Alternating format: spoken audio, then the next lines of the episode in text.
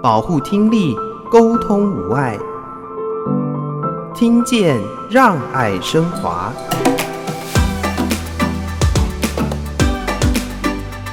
有些研究里头说，四十五岁到六十五岁之间，即使很轻微的听力损失或者单耳失听，他的失智的风险都会提高百分之八。但是，是不是决定他是失智的？现在没有研究敢这么说，只是说它是一个需要去警惕的事情。今天听损的，不管是长辈也好，或是不管是我们刚刚提到的我们的微听损的伙伴，就是大概五十到六十五岁之间，其实家人的支持跟互动，其实是他愿不愿意来接受这个听诊复健的一个最重要的一些关键。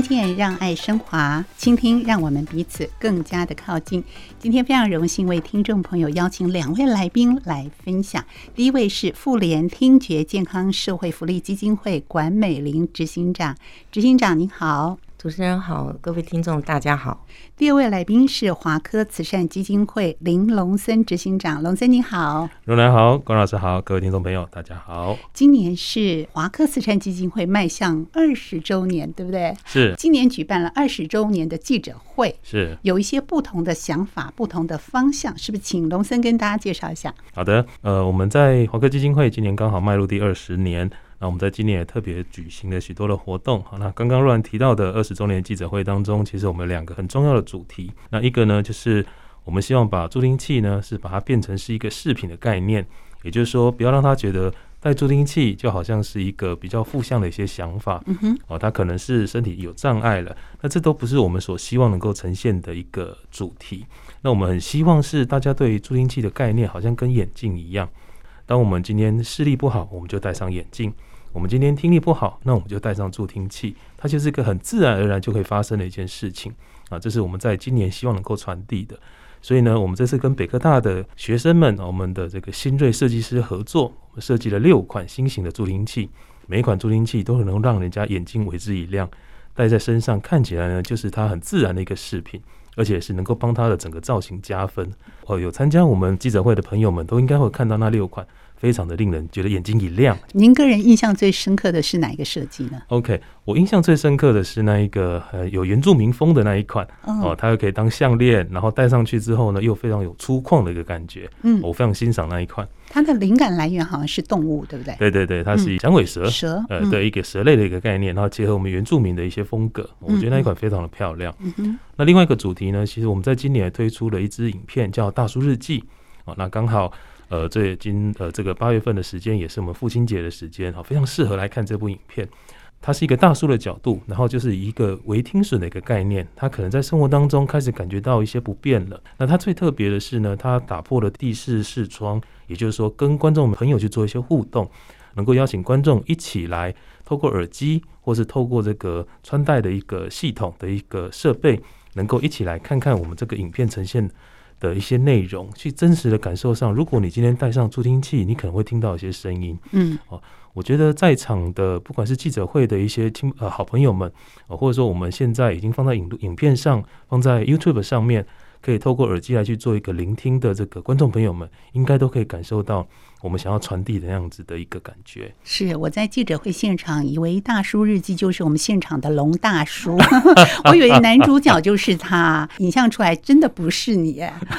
好，那在这样的一个分享过程里面，我也发现到同学们的设计这么多款，可是有的像是耳环一样啊，可是有的设计呢又会比较是小巧隐藏，让你看不到，因为有的人不希望被看到，所以这是两个不同方向的设计，在现场为为了让我们体会听得到跟听不到和听到多少之间差别，也让我们带上这个听具。真的，因为我没有使用过，要我自己把它戴上去，我还戴了好一会儿才真正的能够听到。所以，一般听力正常的朋友可能很难去体会。是戴辅具、戴助听器这件事情，对于手脚末知可能感知力没有那么好的老人家来说，他可能是有一点点困难度的。是没错。所以，这个也是我们在协助老人家的时候要注意的一件事情。那我相信，我们现在的听力照顾是越来越细腻。我们对于我们的妇联听觉健康社会福利基金会来说，从早期的早期疗愈，比较在关注在年龄可能比较小哦，或者是进入到学龄后，甚至乐龄的这个阶段，也就是我们年纪比较长的老人家，这种全龄的照顾，是不是也是基金会在未来因应生活不同、社会资源不同之后做的调整呢？关老师。我们国家已经快要进入超高龄了，不只是一个嗯、呃、这个老年的社会。是，那进到超高龄或者是老年社会呢？其实他们第一个碰到的问题，听力是最常被提出来讲的，但是又常常被这些老人忽略的。因为他觉得还好，我只要可以听就可以了。还有一只耳朵听得到，还有一只耳朵，或者是你大声一点，或者他根本不觉得他的听力有困扰，其实是旁边的人在配合他啊。他觉得好安静哦。对啊，他觉得我没有什么困扰，可是外面狗叫他不知道啊，他不知不觉的他的世界已经变小了。是，他不知道。但是呢，老人家不只是这个，那因为我们刚刚讲过，大脑是整体运作的，所以当你某一个环节失能了，一个就算了，可是。还有其他环节也失能，它整体加起来效益是蛮大的。但是最容易处理解决的就是你看得到的，你听就是听力的问题。如果在他们还可以情况下，我所谓的还可以，就是诶，他们的活动啊，他们的社交活动呢，他都还持续的在进行中。这个时候他意识上不觉得他有需要，但是我们应该在这个知识上来告诉他们，他们是需要开始。去把这个听觉这个部分呢，用科技的方式让它补偿起来，然后使得他大脑整体运作还是维持到一个不错的状态，那让他的失能的速度可以减缓。嗯哼，那这样子的概念呢，要怎么样让老人家听得进去呢？那就是一个专业所要呈现的这个能力了。那这个也是我们想要去做的，因为长期以来，过去包含整个国家都很注重新生儿早期早期介入，他因为他是国家未来的主人翁，对，所以他必须要全力的投入，使得他未来可以独立自主。可是现在社会开始意识到，政府也开始意识到，这个长照里头最严重的问题，第一线居然是听力。因为呢，听力他们的发生发生率在六十五岁以上，有的研究说一半以上的人口，六十五岁以上的这些人口呢，大概都有听力的问题，一半以上。嗯，对，那个依着他不同的研究，他们有不同的数据。那这些呢，不能轻忽它，因为它跟早期疗愈一样，及早的介入，及早的去处理，它其实它后来的生活品质还是可以维持的很好。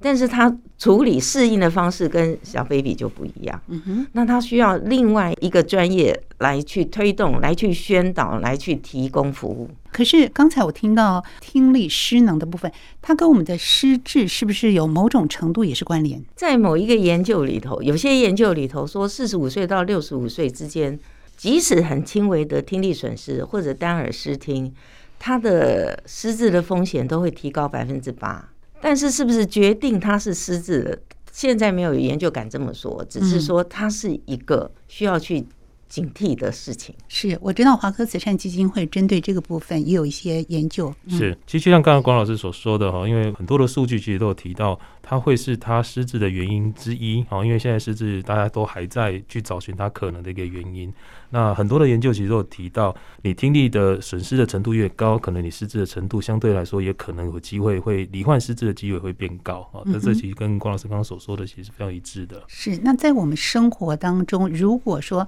我们听不清楚，甚至严重到退化听不到，对我们生活中可能会产生的危险是什么？比方说过马路。是哦，可能没有听到汽车按喇叭的警示。是，嗯，还有哪些现象呢？OK，听力这件事情其实对生活上面影响是非常非常大的。嗯，那如果我们今天听力状况不好，很多的原因其实，或是他觉得没有那么的严重，很多的原因其实都是身旁的人对他的一个协助或是支持。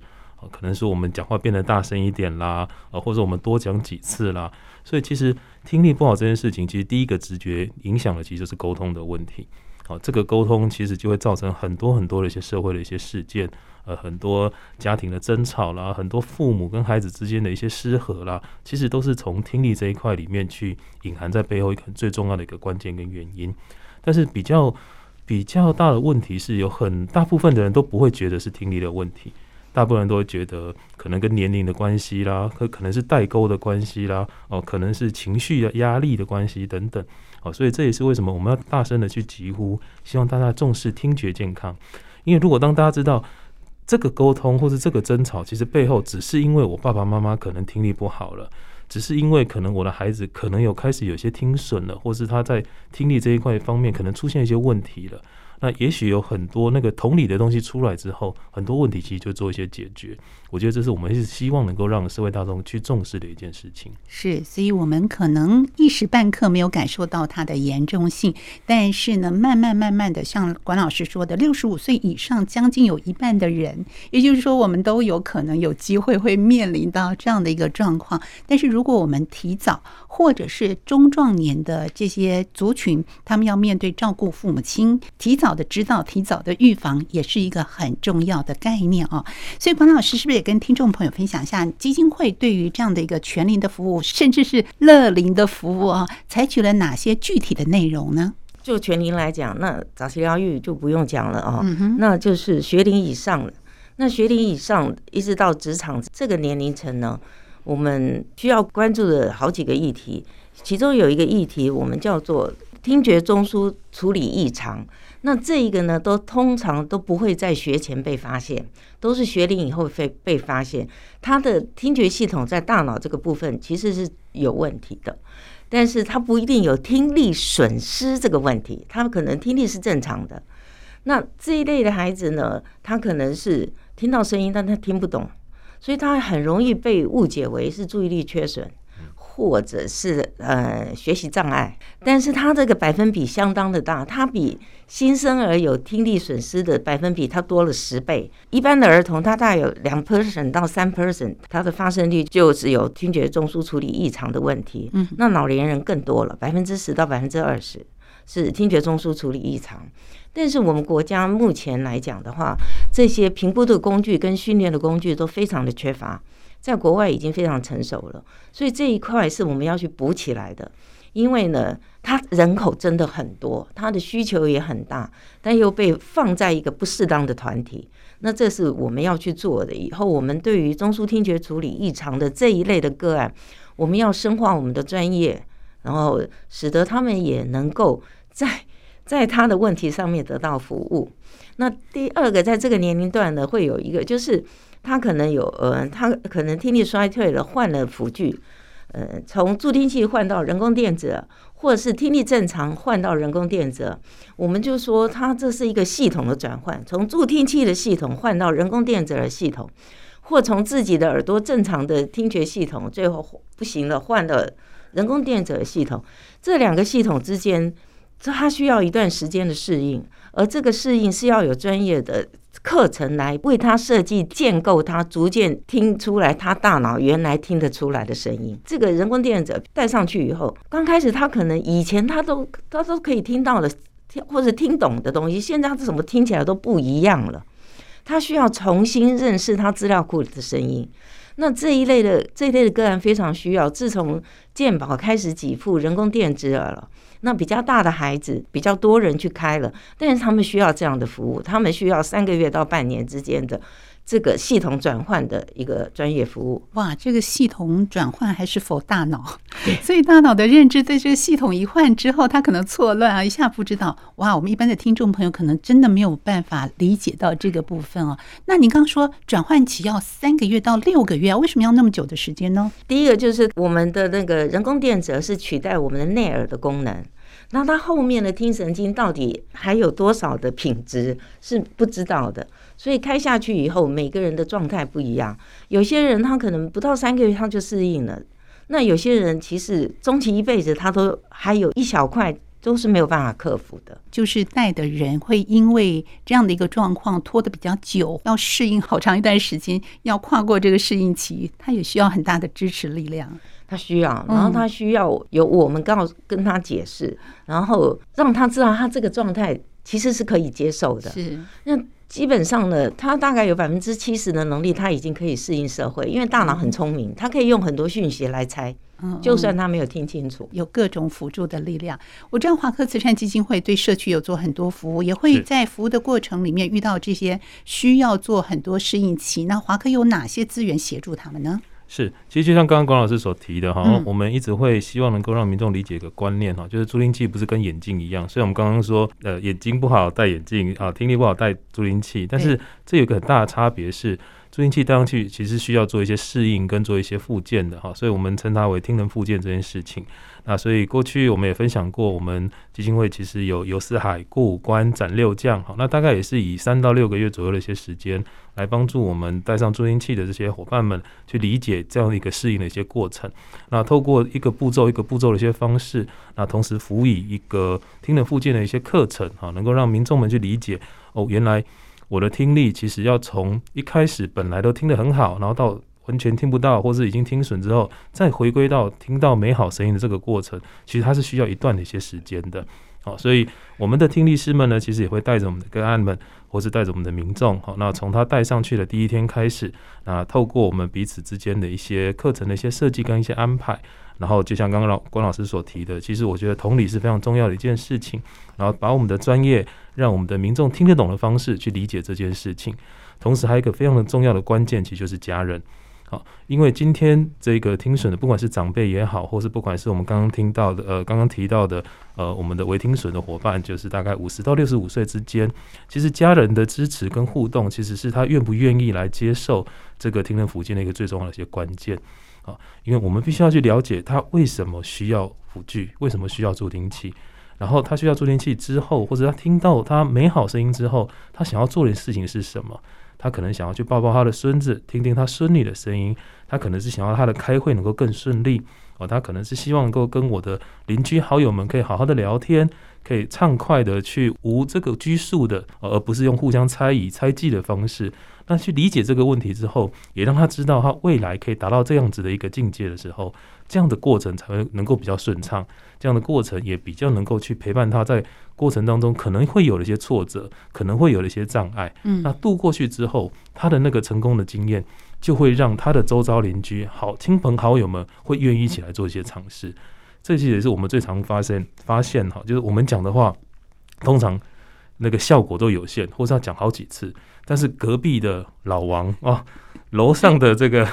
这个林妈妈哦，她讲的一句话就远远大于我们所讲的话，所以我们就要创造很多林妈妈，创造很多的老王哦，能够让这好的这样这个经验可以得以传承。是隔壁人说的话，孙女说的某一句话，它的影响力其实是更加的大。但是呢，不管您是听损的朋友，或者是您的家人有听力损伤，或者你现在听力很正常，但是我们要面对我们自己可能会老化这样的一个未来的情境，我们都需要彼此更多的理解、更多的体会之后，我们来了解这个听力的赋能，它是需要一段时间，它中间会遇到什么样的障碍，尤其是社会的支持家人的鼓励，人际关系的沟通。我们在下一段再请今天的两位来宾继续跟听众朋友分享。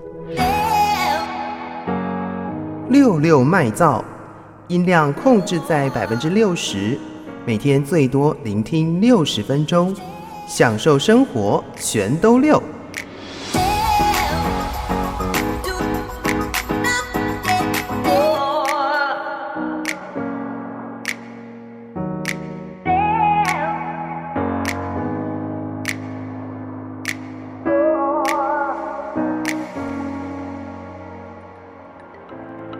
我是华科基金会陈昭如，欢迎大家收听《听见让爱升华》，邀请大家一起来关心听力健康。听见让爱升华。今天在节目当中为听众朋友邀请的是妇联听觉健康社会福利基金会管美玲执行长，以及华科慈善基金会林龙森执行长，来跟听众朋友分享怎么样让我们照顾到我们的听力，同时呢，也让听众朋友，不管您有没有家人是听力障碍，但是呢，我们都希望彼此能够互相的理解，给予最大的支持。家人的支持和鼓励的确是很重要，但是我们也是要学习怎么样给予支持，尤其是情绪的沟通。对于听障朋友来说，在这个部分尤其需要，不管是在就学的阶段，可能在学校人际的沟通，或者是跟家人的沟通，在社会工作、职场等等。针对这一点，我们知道妇联听觉健康社会福利基金会也有很多课程，尤其是在人际沟通这个部分，我们是不是可以请关老师为大家介绍一下呢？对，在早年呢，大家对人际互动这件事情呢，就留到长大以后再学习。是，但是我们发现了，人际互动是大脑天生出生以后，大脑就喜欢跟人互动。嗯，所以呢，从小 baby 开始，他是跟跟家人互动，然后进到幼稚园，然后一路成长，他都需要人际互动。那因为他的听损剥夺了他人际互动了。然后呢，再因为我们的教学呢，又把这个人际互动画的范围就更小了。因为教学就一对一，就是你跟老师是，那是一一个他没有办法跟同才互动，而且他不是互动，常常是教的人比较强势，在在主导他的学习，就教比较多。嗯，所以呢，这个大脑天生的人际互动的先天带来的能力没有被开启，到后来长大以后，你会发现这些人际互动都会是他人生的一个坎。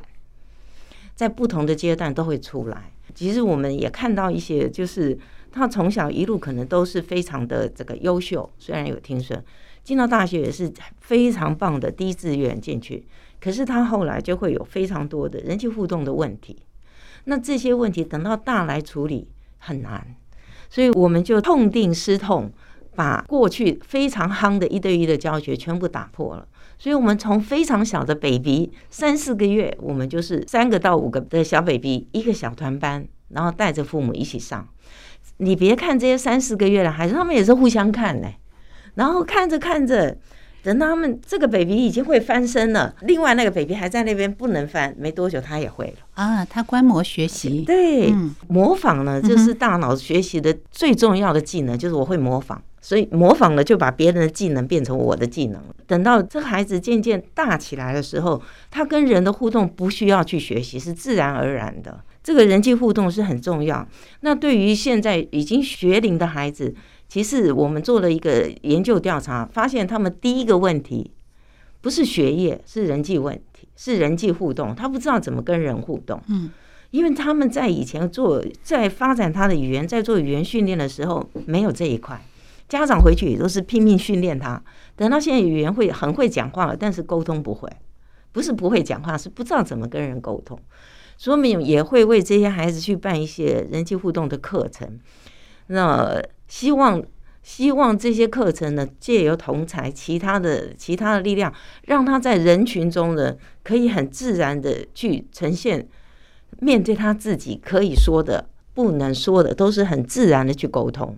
因为这是一个需要学习的技能，对他们来讲是。换句话说，也回到全人的观点，就不是因为听障这件事情放在最前面啊。对，反而从大脑的认知、全人的观点来做一个教养的态度。是。所以在这样的一个学习跟陪伴之下，你也观察到实际的案例，他们有一些不同的进展。有了这样一个新的观念之后，是不是在他们的听力或认知上，他们的进展更加的能够融入社会的团体呢？嗯。对于比较大的孩子，我我们觉得一次课程、两次课程对他们来讲是有帮助。可是他们根根深蒂固里面这个潜意识的信念呢，是很难清除的。那所以呢，这个部分呢，你就要花很长的时间，然后去影响他。嗯，那他需要持续的这个有这样子的同才的互动，还有包含家人。呃，举例来讲，就是有一个小孩呢，从小他妈妈就跟他讲说，你因为有听力的问题，所以你一定要功课要比别人好，所以他带着这个信念走过他的求学阶段，是，他都前三名，他都是很好的学校，但是呢，一旦他进到最高的学府，全台湾的最精英的人进来的时候，他不再是前三名的时候，他就开始觉得自己。开始恐慌了，嗯，那所以呢，我们怎么样去把他这样子的信念铲除掉，使得他可以面对自己就这样的，要花更久的时间。所以我会认为，早期疗愈的最重要的，其实早期疗愈的终极目的是社会适应，不是语言，那都是过程。那你怎么样在他早期发展的过程中，你在他的语言的发展过程中，其他的发展过程中置入适当的一个方式，使他的心理发展、人际发展都在一个正轨上面，对他未来的社会适应才有最有效的帮助。所以我会觉得，如果这些人际互动课，我们对于比较大的孩子，我们去开办有，比如说夏令营啊这些，可是他都是这个。闪亮的，一下子就过了。可是对于早期疗愈，它是带着一辈子的。是，所以你看，我们怎么样来跟听力受损的朋友相处？怎么样在教养上是一个适当的这个拿捏哦，真的是非常重要的。所以基金会还特别为了这个哦，有特别的课程或是一个观念的建立。那对于华科来说，也非常重视心理层面的照顾。是，龙森也是这部分的专业领域，所以谈谈你的观察和分享。OK，我非常认同关老师刚刚所谈的这件事情哈，也就是说。呃，当我们非常 focus 在一件事情上面的时候，其实我们反而去忽略的那个全人的那一件事情。就比如说，我们当我们今天在教育孩子，我们绝对不可能说只要告诉他数学很好，数学很好，数学很好就好，一定是五育兼具或是五育并全的。那但是为什么会针对我们的听损的孩子，就只照顾他听力，而忽略其他事情呢？或者说是我们反而只是去。而，强调他，就像刚刚关老师提的，强调他只要学业变得好，什么事情都可以解决。我想这都会是有点太过于极端的一些教学的一些方式。那刚才听关老师所讲的过程当中，也让我想到了我们过去其实跟周思齐，我们在我们的这个兄弟像的的职棒的明星哦，周思齐，我们有合作奖学金，其实他的理念也是一样。过去我们在做棒球选手的养成的时候，教练好像都只是叫我们的小选手们，你就把球打好，其他什么都不要管。好，所以呃，过去曾经发生过几次的这个签赌的一些事件，或是我们很多球员的一些状况，其实并不是那么理想的时候，往往都是因为他们只会打球，好像什么事情都不太会，或什么事情都不是很重要。这种太过于偏某一个方向的一种训练或是教育，我觉得都是很大的问题的。所以，我其实我非常认同刚刚关老师所提的，我们如何能够让我们的孩子其实可以做一个社会适应的一个角度，然后去增加他的一个能力。哦，那当然恢复他的一个听的能力，恢复他说的能力。但是，其实重点是在于怎么样能够跟这个社会能够接轨，这才是最重要的。那刚刚其实若男也提到，基金会其实在做听力照顾这件事情上面，我们除了有听力师的专业之外，其实我们也把我们的心理跟我们的社工的专业能够放进来。嗯，也就是说，我们希望能够让我们听损的孩子，或是听损的族群，或是长辈们，在听力问题的解决上，其实就跟刚刚我所谈的内容其实是一样的。我们要让他了解的是，他真正想要达到的目的是什么。比如说，我们刚刚说他今天想要的是抱孙女，所以我们并不是让他有一个助听器就可以解决了，而是他如何能够让这个工具能够让他能够真正听到他孙女的声音，能够真正跟他的孙女的沟通，其实是能够更无障碍的。助听器只是工具之一，辅具也只是工具之一，甚至我们可以不要透过这些辅具跟工具，透过我们面对面的沟通，透过我们一些比较好的一些沟通模式，所以。结果或是我们的目的才是重要的，但如果我们今天只是把重点放在那个过程，或是把重点放在那一个。他可能的一个障碍上面的时候，我觉得都会有产生后续可能的一些偏差。那这其实也是要提醒我们的听众朋友哦，包括刚刚高老师所提的，或是我刚刚的一些提醒，我们还是得回到我们的全人教育这件事情，回到如何能够让他可以在这个社会上面有个更好的适应力，能够让他得到他他真正想要的那个理想，那个未来到底是什么。那这个其实跟我们现在在教一般的孩子们其实都是一样的。我们过去其实都是说读到高中啊，读大学，读到大学之后，哎，然后呢，好，我们都会有一段时间的迷惘。那对于这些孩子来说更是，因为他们多了一点点听损上面的一个障碍。那如何能够让他？不要被这个障碍所影响，嗯，而是带着这个障碍，或是带着他的这个生活里面去达成他想要的那个目标跟理想。我觉得这这才是最重要的。嗯哼，所以换句话说，我们不要只专注于听力损失了这一块，其实还有好多事情是我们要兼具和照顾的。那对于一般听众朋友来说，我们也会有一点点担心。比方说，诶，我们在不知道这个听损朋友他的需求之下，我们常常有很多很多的同情，想要照顾他，但是。是呢，有的时候这样的一个人际关系互动，它会失衡，所以是不是我们也要修正我们的态度和心情？呃，管老师会有一些什么样的建议呢？对于一般的听众朋友，其实你碰到不同年龄听损的人呢，哦，你就把他当做正常人一样来互动。一般的人，对，嗯、常常会看到有些人呢，对那个很小的小孩戴上助听器或者戴人工电子，他很好奇，他会去摸。我就看到有我们的一个学生，就是有一个妈妈说：“哎，你这个你开了人工电子去摸了。”他就啪手就就是伸起来，把他的手把那个大人的手挡开，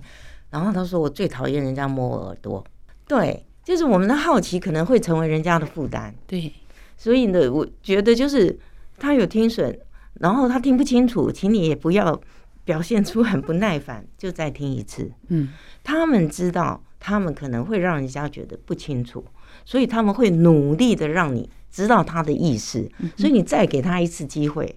就好了，嗯，他就开心了，不要就是一个不耐烦，我我听不懂你在讲什么，像这样，或者是。皱个眉头，你也不必要做什么样特定的，你就是很认真的听他讲就好。就像我们对一般人一样，我们在跟对方交流的过程，更多的专注，更多的倾听。就像华科基金会说，倾听让我们更加的彼此靠近啊。那倾听他背后内心真正的想法啊，我们加以沟通，这样就可以了。是好。站在这样的一个立场，我们也要感谢基金会为我们的社会大众、为我们的听损朋友做了这么多的事情，而且我们的服务内容更加的细腻、更加的具体，能够协助大家。我们今天也非常感谢两位执行长，同时在我们录音室里面啊发光发热，把这个热情传递给所有的听众朋友。在这里，我要替社会大众来谢谢两位，也谢谢两位接受我们的采访，谢谢，谢谢。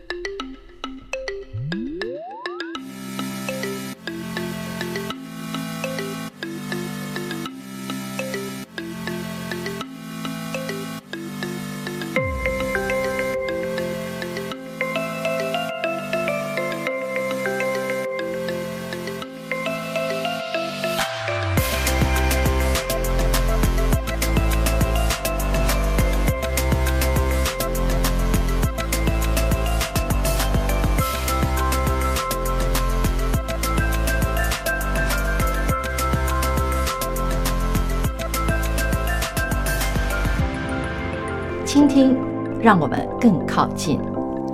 又来到 LKK 的新生喽，我是龙大叔。我们都知道，大多数的长辈都很客气的，不好意思来拒绝别人，尤其是对方是很有礼貌的，那他们会更礼尚往来。我妈常说啊，食人一口，还人一斗啊，这是我们台湾人最善良的个性了。前一阵子在据点服务的时候，我们看到一群长辈围在一起讨论，我们当然很好奇的凑上去凑热闹喽。原来啊，是我们八十五岁的田奶奶，他带着一组最新高科技的助听器，轻薄短小，几乎看不到它的存在。他啊，伸着略微颤抖的手，正在比手画脚的说着这件事情。田奶奶听力不好已经有好一阵子了，家中的晚辈十分关心她的听觉健康，怂恿之下决定去家里附近的助听器公司来了解是否能够改善状况。负责接待窗口十分的亲切，礼数周到。对田奶奶也十分的细心跟贴心，从听力检查到说明都很有耐心，让田奶奶非常的欢喜，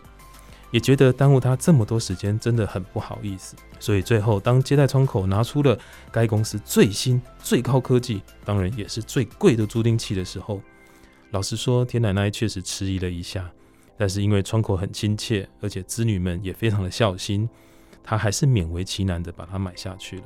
效果好吗？我想这绝对没有问题的，一定能够符合田奶奶的需求。但是不是最适合的呢？这可能就有讨论的空间了。我们从三个角度来思考一下。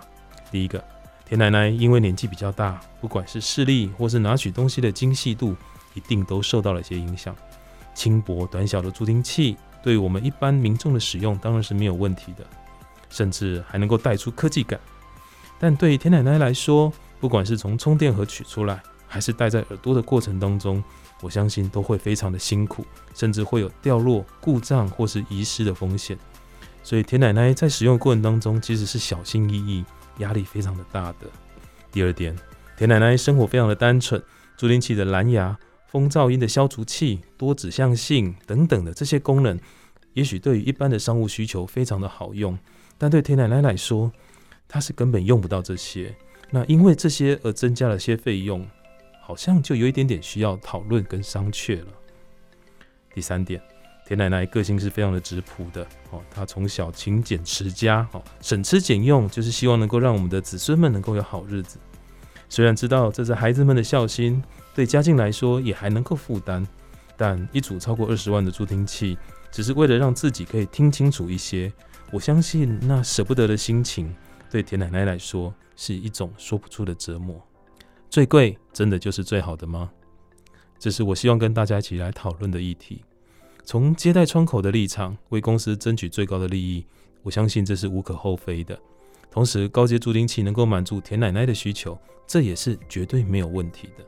从孩子的立场，妈妈辛苦照顾我们的一辈子，现在有孝顺的机会，这费用也不是负担不起。要买，当然就是买最好的、最贵的。这个想法我也可以理解，但是我们能不能多以田奶奶的角度来思考一下呢？刚刚所谈的这三个角度，对我来说，第一点其实也是我最在意的。也就是说，我们都希望我们的长辈生活能够更如意，过得更开心。但是，我们为了解决他们的困扰，反而造成其他的困扰。我相信这一定不是我们希望看到的吧？田奶奶还在跟朋友说着这个过程，一遍又一遍。我们在旁边很会心的笑着，听着他提到了孩子的孝顺啊，跟这个接待窗口的细心。他脸上的那个笑容，让我们非常的难忘，也会让他忘记可能的不便跟费用的担心。我还是希望田奶奶能够很开心的过着她的生活，过着她的日子。但我也更期待未来，当我们在遇到更多的田奶奶时，能够以田奶奶的角度来真正的给她需要的一些辅具，能够让他的生活真正的能够更开心。我是龙大叔，我们下次见喽。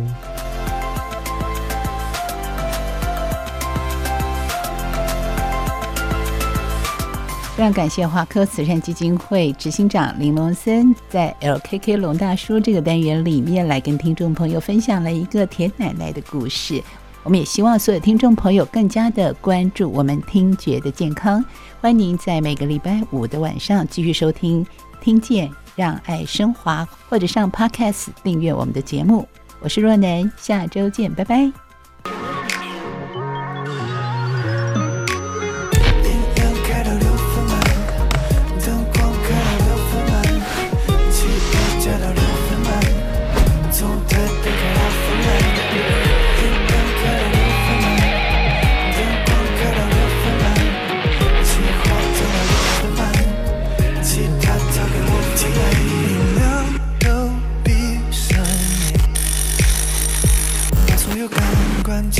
守护着音乐，不害怕听不见，小心掉粉被键在的杀手锏。这个程度讯息都不要，开启飞暗模式找不到，六十分钟不多也不少，听完一张专辑刚刚好。这环境造就你的情绪。调走你们关系，只好关掉头脑，也关掉烦恼。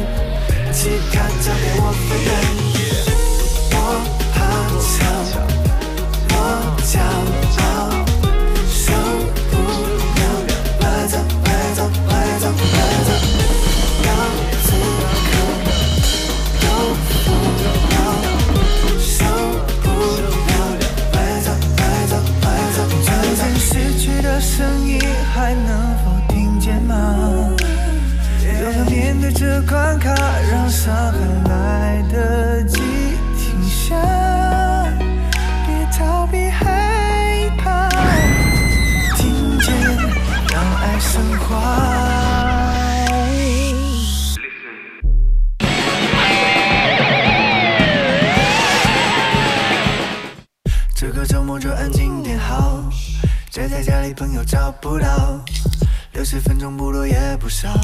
这晚一集美句刚刚好，喜欢你造就你的情绪，喜欢你造就你们关系，只好关掉头脑，也关掉烦恼，配。